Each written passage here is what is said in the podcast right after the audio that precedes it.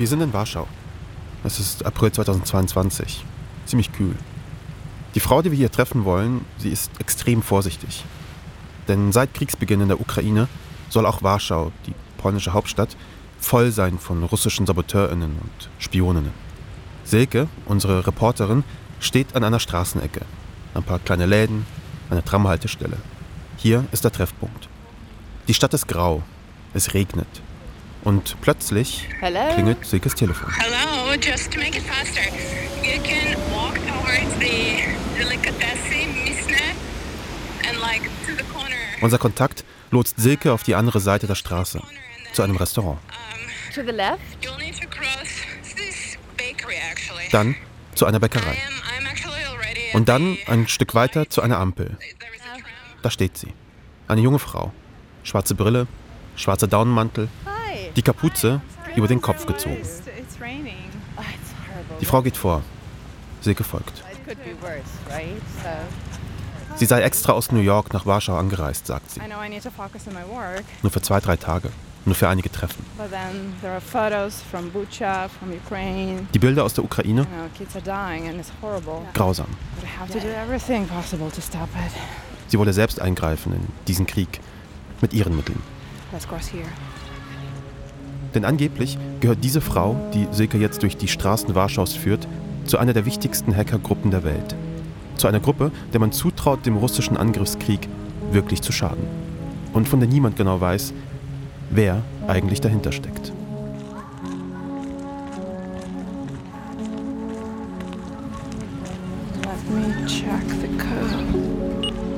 Es geht in ein altes Treppenhaus. Vorbei an ein paar älteren polnischen Frauen. Unsere Informantin führt Silke in eine Ferienwohnung. Scheinbar unbewohnt. Im Flur ein paar Plastiktüten und ein gepackter Koffer. Gleich nach unserem Gespräch sagt sie, werde sie diesen Ort wieder verlassen. Und dann schließt sie die Tür. Der Weg, der uns zu der Frau in Warschau geführt hat, ist verworren und ziemlich lang. Wir kommen später in diesem Podcast auf sie zurück. Und auf das, was wir in dieser Ferienwohnung erfahren haben. Sorry für den Cliffhanger. Also, ich bin Keschrau Beros. Ich habe letztes Jahr einen Podcast gemacht. Cui Bono. What the fuck happened to Ken Jebsen?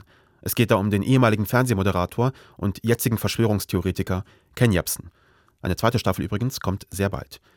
Und gerade als wir diesen Podcast über Ken Jebsen veröffentlicht haben, ungefähr zu der Zeit, da hackt das Hackerkollektiv Anonymous die Seite von Ken Jebsen, KenFM. Und ich habe mich sofort gefragt, Anonymous, was machen die eigentlich? Und vor allem, wer sind die überhaupt? Also haben wir uns auf die Suche begeben. Herausgekommen ist dieser Podcast. Eine Geschichte über Helden, die vielleicht gar keine sind, bei denen man nicht genau weiß, wer auf welcher Seite steht. Eine Geschichte über Anonymous. We are anonymous, anonymous, anonymous, anonymous, and we hope you are having as much fun with this as we are. As Alles beginnt in den Nullerjahren, der Beginn eines neuen Jahrtausends, Millennium. In einigen Internetforen und Chatrooms treffen sich ein paar Nerds, posten schlechte Witze, basteln Memes, trollen andere NutzerInnen. Manchmal hacken sie auch die eine oder andere Internetseite. Es ist quasi ein Freundeskreis. Er nennt sich Anonymous. Und wenig später, das geht ziemlich schnell, ist Anonymous schon sowas wie eine Bewegung, die überall im Internet ihre Spuren hinterlässt. Thank you for playing the game. Anonymous prägt unser Bild von Hackern und vom Hacking. Mit computerverzerrter Stimme, Hoodie, Maske. Mit dieser Haltung von, wir zeigen es den Großen und Mächtigen. Ich begegne Anonymous 2011 das erste Mal so richtig. Da veröffentlicht ein Hacker, ungefähr in meinem Alter damals, Anleitungen, wie man den Kopierschutz von PlayStation-Spielen umgeht. Sony verklagt ihn dafür. Ein Milliarden-Dollar-Unternehmen gegen so einen kleinen Hacker. David gegen Goliath, wenn man so will. Und dann betritt Anonymous die Bühne, stellt sich auf die Seite des Schwächeren und hackt Sony. It's being called a security breach of staggering Der proportions. japanische Elektronikhersteller Sony ist Opfer eines groß angelegten Angriffs durch Computerhacker Sony geworden. has confirmed that hackers broke into its PlayStation network. Es ist damals einer der größten Hacks auf ein Unternehmen überhaupt. Es ist die Zeit vor etwa zehn Jahren, da taucht Anonymous immer dann auf, wenn irgendwo etwas Brutales, etwas Ungerechtes passiert. Anonymous declared war on ISIS for his manipulation of the cryptocurrency markets. Anonymous, a loose-knit group of computer hackers who came to the defense of WikiLeaks. Sie kämpfen gegen die Diktatur in Ägypten, später gegen ISIS. Sie hacken das FBI, unterstützen WikiLeaks, die Geheimdienstinformationen aus den USA veröffentlichen. Anonymous inszeniert sich als Retter des freien Internets. Und die Popkultur, die Medien, die Leute, sie lieben diese Geschichte. Und jetzt, 2022, da hat sich Anonymous einen neuen, ziemlich mächtigen Feind ausgesucht. Greetings, citizens of the world. This is a message to Vladimir Putin from Anonymous. Anonymous erklärt also Wladimir Putin den Krieg, kurz nach dem Beginn des russischen Angriffskrieges auf die Ukraine im Februar 2022. Viele Menschen weltweit freuen sich über diese Ankündigung. Es gibt Support- und Reaction-Videos. Leute tanzen, setzen sich diese berühmte Maske auf. Und dann passiert es tatsächlich. Dutzende russische Seiten gehen offline, Daten werden geleakt von Gazprom, Rosneft, von russischen Energiekonzernen, sogar von der russischen Staatsbank. The notorious hacking group Anonymous has declared war on Russia. Das Hackerkollektiv Anonymous behauptet unterdessen, es sei erfolgreich in das Videosystem des Kreml eingedrungen. Zu Beginn der russischen Invasion Moskau den Cyberkrieg erklärt. Radiofrequenzen des Militärs werden gestört, russische Fernsehsender manipuliert. Plötzlich zeigen sie Bilder von ukrainischen Kriegsopfern. Es gibt Angriffe auf russische Flughäfen, aufs Bahnnetz, angeblich sogar auf den Betreiber eines Atomkraftwerks. Und es gibt Gegenangriffe. Russische Hacker greifen ukrainische Kraftwerke an. Das europäische Satellitensystem wird gehackt. Und russische Hackergruppen attackieren Anonymous. Handlung, Gegenhandlung, Gegenhandlung, Gegenhandlung, zack. Dann hast du eine ganz schnelle weltweite Eskalation. Das muss ja nicht sofort passieren, das kann ja sich aufbauschen. Ne? In diesem Podcast erzählen wir die Geschichte eines kometenhaften Aufstiegs. We are Legion. Die Geschichte von Anonymous ist eine von Rebellion, mit viel Witz, eine Geschichte voll genialer Einfälle und ja, auch ein paar Verbrechen. Es geht um verdeckte Operationen, Spioninnen und die Ausspionierten. Wer weiß das bei Anonymous immer? Du, du weißt nicht, was für Menschen dabei sind. Und deshalb geht es eben immer auch um diese eine Frage. Wer steckt hinter der Maske? Wer ist Anonymous heute? Und können sie wirklich einen Krieg verändern? Oder ist das nicht alles eine Nummer zu groß? Wissen die, was sie da tun? Wir reisen quer durch Europa, von Deutschland in die Schweiz, nach Großbritannien, Polen, in die Ukraine. Guten Morgen aus Lviv. Das ist Silke Grunwald. Ihr habt sie schon ganz am Anfang gehört, in Warschau. Sie ist eine erfahrene Krisenreporterin aus der Schweiz und Teil unseres Teams. Wir suchen monatelang einen Mann, der eine zentrale Rolle spielen soll bei Anonymous. Und unser Reporter, Serafin Dinges, findet ihn. Vor einem Einfamilienhaus in England. No, no, no, no, no, no. I've got no idea, mate. I've got no idea about the organization, to be honest. Und auf unserem Weg, auf unserer Suche, stehen wir plötzlich inmitten eines Zimmers, von dem aus mutmaßlich russische Industrieanlagen gehackt worden sind. Da habe ich gedacht, ja, okay, ähm, war dann wohl Erfolg. Das war Genugtuung dann. Wir nehmen Kontakt auf mit Hackern in Russland und der Ukraine.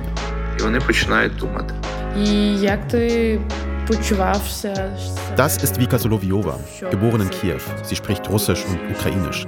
Sie ist Teil unseres Teams, 21, studiert in Berlin. Und er wird auch ein Treffen für mich mit dem wichtigsten Hacker deren Organisation ähm, bis Freitag noch arrangieren. Wir treffen Menschen, die von ihrem Computer aus in den Krieg eingreifen. But uh, I don't care even if I die doing what I do. Und auf einmal sind wir mitten in einer Geheimdienstgeschichte. Kann natürlich auch sein, dass da westliche Geheimdienste mit dabei waren unter dem Mantel von Anonymous. Das höre ich innerhalb von zwei Tagen zum zweiten Mal. Wie wahrscheinlich hältst du das? Ist Patrick Stegemann, Investigativjournalist und er leitet diese Recherche. Ich würde dieses Rätsel noch gerne lösen. Wir brauchen halt nur noch den CIA-Agenten, der uns das erzählt, weißt du? Für RBB, NDR und Andan. Ich bin Keschrau Beros und das ist Legion. Hacking Anonymous. Episode 1. Guess Who's Back.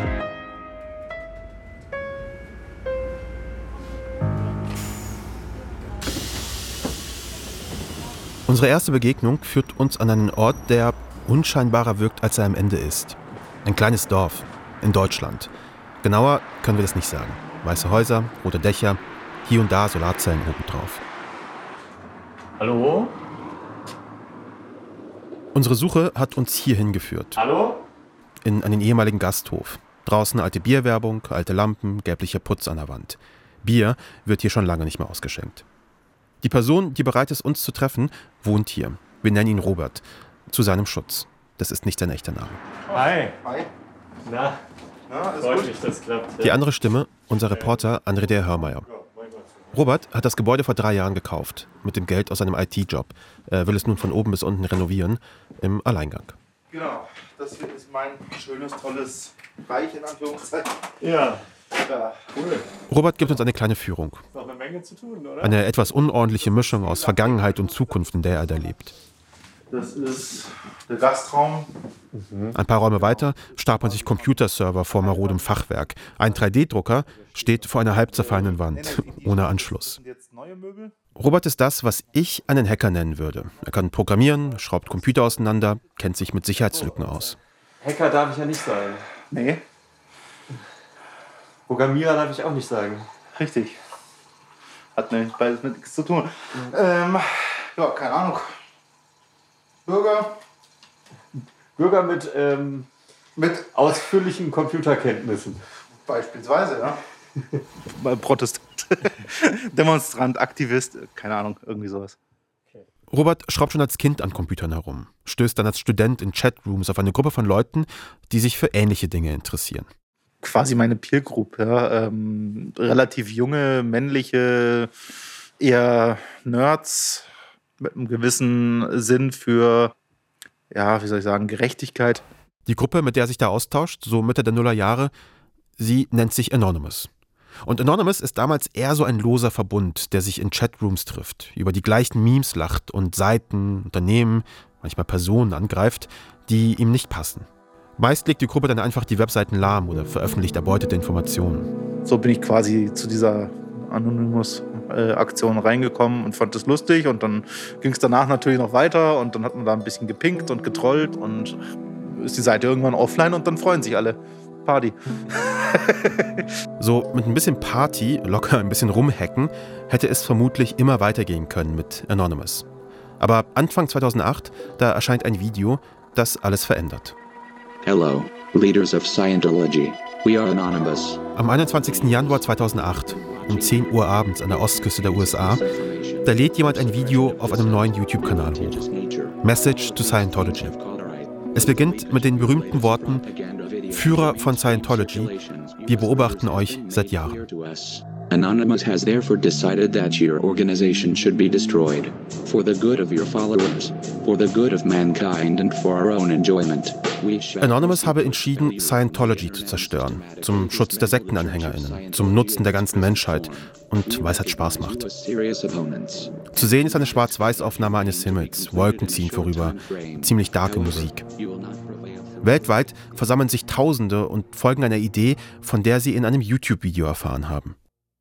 Sie kommen in die Chatrooms, legen Internetseiten lahm, rufen zu Hunderten bei Scientology an, ordern massenweise Pizza an die Adresse der Scientology-Kirchen. Und sie faxen schwarze Seiten. Ja, es ist 2008 und Faxen still a thing. Kurz, Anonymous trollt Scientology. Im Internet. Aber auch auf der Straße. Für Robert ist das die erste Offline-Aktion. Das hieß dann plötzlich, ja, hast nicht Lust nach München zu kommen, die machen da was Lustiges. Ähm, ja, was? Ja, äh, die verarschen Scientology-Mitglieder.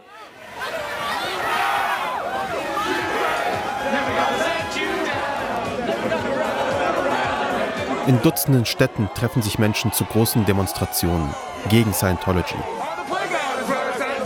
Tausende am Times Square, Tausende in London.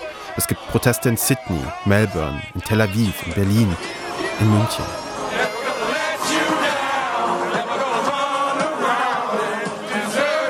Dieses Rick Astley-Lied, Never Gonna Give You Up, das läuft damals überall. ja, hallo, wir haben uns jetzt hier gefunden, wir machen das jetzt und jetzt geht's los. Ja? Diese Euphorie, jetzt sind wir alle zusammen, jetzt reißen wir was. Ja, das war geil. Ja. Robert ist damals in München dabei. Auf dem YouTube-Kanal von Anonymous München kann man heute noch Videos der Proteste sehen. Wackelkamera, ziemlich schlechte Auflösung, ist eben 14 Jahre her. Guten Tag, wir sind Anonymous und ähm, wir sind hier, um die Öffentlichkeit über die Pseudoreligion Scientology zu informieren. Die Videos geben einen ganz guten Eindruck davon, wie die Proteste damals abgelaufen sind. Zwei Dutzend schwarz gekleidete Menschen, manche maskiert, manche verhüllt mit Schals, verteilen Infoflyer. Aufklärungsarbeit gegen Scientology, dagegen, dagegen, dagegen. Das wirkt alles improvisiert, amateurhaft. Die Anonymous-Aktionen versprühen Leichtigkeit, Unerschrockenheit, Lust auf Ärger, Spaß an der Provokation. Anonymous Aufruf gegen Scientology, dieses Video Message to Scientology. Sie schaffen etwas Neues. Sie verändern den Online-Protest und die Marke Anonymous entsteht. Der Slogan Expect Us und dieses Logo, ein kopfloser Anzugmann mit einem Fragezeichen als Kopf. Er steht vor den Umrissen einer Weltkugel, umrahmt von einem Ehrenkranz. Und die Öffentlichkeit lernt ein neues Wort. Hacktivism. Also Aktivistinnen, die hacken. Oder eben Hackerinnen, die auch Aktivistinnen sind. Ja, und ich denke, diese äh, Kombination aus ähm, unterhaltsam das zu machen und Spaß daran zu haben, zusammen mit das kann jeder, der hat quasi den großen Durchbruch für Anonymous quasi da an der Stelle gebracht. Aus den Computernerds und Trollen werden Hacktivistinnen, auch aus Robert.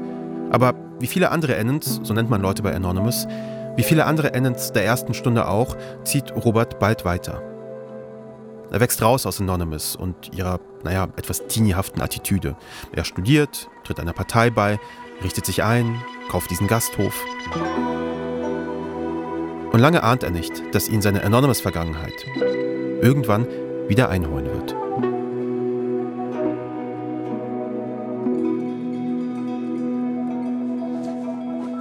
Wo steht denn jetzt dein Computer? Äh, hier um die Ecke in meinem Achtung, Chaos, entschuldigen. das ist quasi meine Schlaf- und Arbeitshölle. Es ist die Nacht des Kriegsausbruchs in der Ukraine. Robert liegt im Bett, in seinem Schlaf- und Arbeitszimmer. Es ist der einzig beheizbare Raum in seinem Gasthof. Eine Matratze, ein Tisch und darauf drei Computerbildschirme. In der einen Ecke ein Aquarium. Wie gesagt, bin, bin im Bett gelegen und ja, habe halt quasi zum Gute Nacht nochmal durchgescrollt.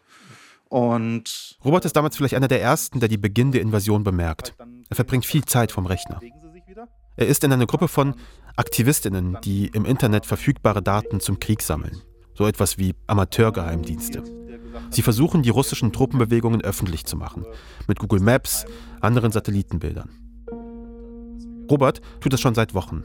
Aber jetzt entdeckt er etwas. Ne? Man hat die Staus gesehen und dann hieß es, oh, die Staus bewegen sich alle langsam. Dann geht es ja jetzt wohl los. Und dann hieß es, na, wenn die sich so schnell bewegen, wie sie es auf Google Maps tun, dann sind sie um 5 Uhr in der Ukraine. Kilometerlange Militärkolonnen auf dem Weg in die Ukraine. Und bin ich halt aufgeblieben. Und dann, plötzlich, postet jemand in seiner Gruppe Zugänge zu Webcams. Äh, guck mal her, da sind jetzt irgendwelche Leute mit Gewehren durchgelaufen, durchs Bild. In rauschigen Grautönen sieht man da einen Grenzübergang. Den zwischen Russland und der Ukraine. Oh, ja, das ist neu. Ja, und so ging es dann halt in der Nacht weiter, weiter, weiter. Ja. Und was hast du da gedacht? War scheiße. Hierzu muss man sagen, dass Robert sich so für die Situation an der Grenze zur Ukraine interessiert, schon vor der Invasion, und dass er jeden Abend checkt, ob die russischen Soldaten sich vielleicht in Bewegung setzen, das hat einen guten Grund. Das ist eine neunköpfige Familie. Also die, die wollten zu neun kommen, ähm, äh, mit, mit Tanten und ähm, zwei Hunden äh, und, und Großeltern. Robert hat als Schüler eine Zeit in der Ukraine gelebt. In Tschernigev, nicht weit von der ukrainischen Grenze zu Russland, da lebt Roberts alte Gastfamilie. Aber er ist der Andri und sie ist Sonja. Also der deutsche Name dazu wäre Sonja und ich nenne sie Sonja, weil das darf ich. Das ist einfacher und äh, ja. Die haben mich angeschrieben, dann als quasi ja, so kurz nach Sonnenaufgang dort, ähm, es geht los, ist es okay, wenn wir jetzt schon kommen? Keine Frage, ja, gibt Gas. Ja. Gleich nach den ersten Raketen entschließt sich die Familie zu fliehen. Zu Robert nach Deutschland, in den alten Gasthof. Andri und Sonja, die Eltern, sammeln noch ein paar Klamotten zusammen. Dann quetscht sich die Familie, sieben Menschen, zwei Hunde, ins Auto, so ein Golf 5, und sie fahren los. Robert bleibt sitzen vor dem Computer und begleitet die Flucht, remote, aus der Entfernung. Gibt es denn da noch irgendwelche Wege, die passierbar sind? Und wenn es dann halt hieß, ja, da und dort wird gekämpft, dann erwartet man, dass in irgendeiner Form und Art und Weise dort zumindest Staub, Rauch, sonst was aufgewirbelt wird. Und dann kann man, sage ich jetzt mal, anhand so Panorama-Camps, die eher so für Naturfreunde sind, äh, kann man dann halt nachvollziehen. Okay, ne, du blickst das ganze Tal runter, okay, da hinten ist kein Rauch, ne, vermutlich kein Kampf. Dabei sieht Robert in Echtzeit, wie das Familienauto von Andri und Sonja sich langsam fortbewegt. Andri hat seinen Standpunkt geteilt in einer Messenger-App. Irgendwann hat das Auto der Familie eine Panne, bleibt einfach stehen. Robert, ausgebildeter Automechatroniker, hilft der Familie bei der Reparatur. Von seinem Schreibtisch aus. Ja, ein Motorschaden, den wir wieder zusammen. Ja, ja, mit, mit, mit, mit Telegram, Videochat und, und einem ähm, Übersetzer dazu, der äh, quasi von Englisch ähm, übersetzen konnte. Die Reparatur gelingt tatsächlich. Die Familie kann die Fahrt fortsetzen. Robert sieht das Auto da also als Punkt auf der Karte und navigiert es tausende Kilometer entfernt durch das Kriegsgeschehen mit Hilfe von Satellitenkarten und Überwachungskameras. Kommt man noch über die Brücken? Sind die gesprengt? Sind die von, von, von den russischen Marschflugkörpern getroffen worden? Der Punkt auf der Karte, er wandert langsam. Von Nordosten der Ukraine Richtung Westen. Erst Richtung Kiew, dann immer weiter. Mit Robert als ihr Navigator, der unablässig Videos und Livestreams schaut und analysiert, was in diesem Krieg vor sich geht. In Echtzeit unverpixelt angeschaut, ja. Mit allem, was, was da rauskam an Inhalt. Nicht schön, man will das auch nicht alles sehen. Ähm, und der Punkt, wo ich aufgehört habe, das zu tun, das war dieser Krankenwagen. Er sieht ein Telegram-Video, das alles verändert. Das war ein Video von einem zerschossenen Krankenwagen auf einer Straße. Und die beiden Mediziner, einer lag im Straßengraben. Das Video, das Robert hier sieht, wir haben das gecheckt. Das gab es wirklich. Und soweit man das in diesen Tagen sagen kann, war es echt. Es ist ziemlich brutal, deswegen gehen wir jetzt hier nicht ins Detail. Da ist einfach rum dann. Ja, aber das hat mich halt komplett getroffen. Das äh, hat mich geistig nicht mehr losgelassen. Robert steht erstmal vom Computer auf irrt durchs Haus. Also es war zwei, drei Stunden, bis ich dann äh, gesagt habe, jetzt gehe ich an den Computer, jetzt geht's los. Er ist wütend und schaltet in den Angriffsmodus. Das war der Moment, an, an dem ich gesagt habe, da muss jetzt einfach was passieren. Ähm, und ja, ich kann Dinge tun, dann tue ich jetzt Dinge. Dinge. Was er damit genau meint, sagt Robert erstmal nicht. An dieser Stelle im Interview wird er sowieso plötzlich erstmal etwas naja, vage. Wir fragen also nochmal nach. Kannst du das genauer erklären? Nach welchen Geräten, welche Einfallstore, was ist denn da, was, was haben die denn in Russland ganz häufig? Was hast du denn da immer gesehen? Was haben die häufig verbaut? Was, was, was gibt es da an China-Kram, in Anführungszeichen, ähm, der von Firmen oft eingesetzt wird? Ähm, genau. Ja. Wahllos sucht er nach Angriffszielen für seine Cyberattacke öffentliche Plätze, Parkplätze, Parkhäuser, ähm, irgendwelche Treppenhäuser, irgendwelche Lifte. Das ist alles uninteressant. Er zappt sich quasi einmal quer durch Russland. Stundenlang sucht er so rum. Das Eichhörnchen sammelt auch viele kleine Nüsse. ja. Und irgendwann findet er dann tatsächlich interessantere Ziele. Orte, an denen er wirklich realen Schaden anrichten könnte. Und dann landet er einen Volltreffer.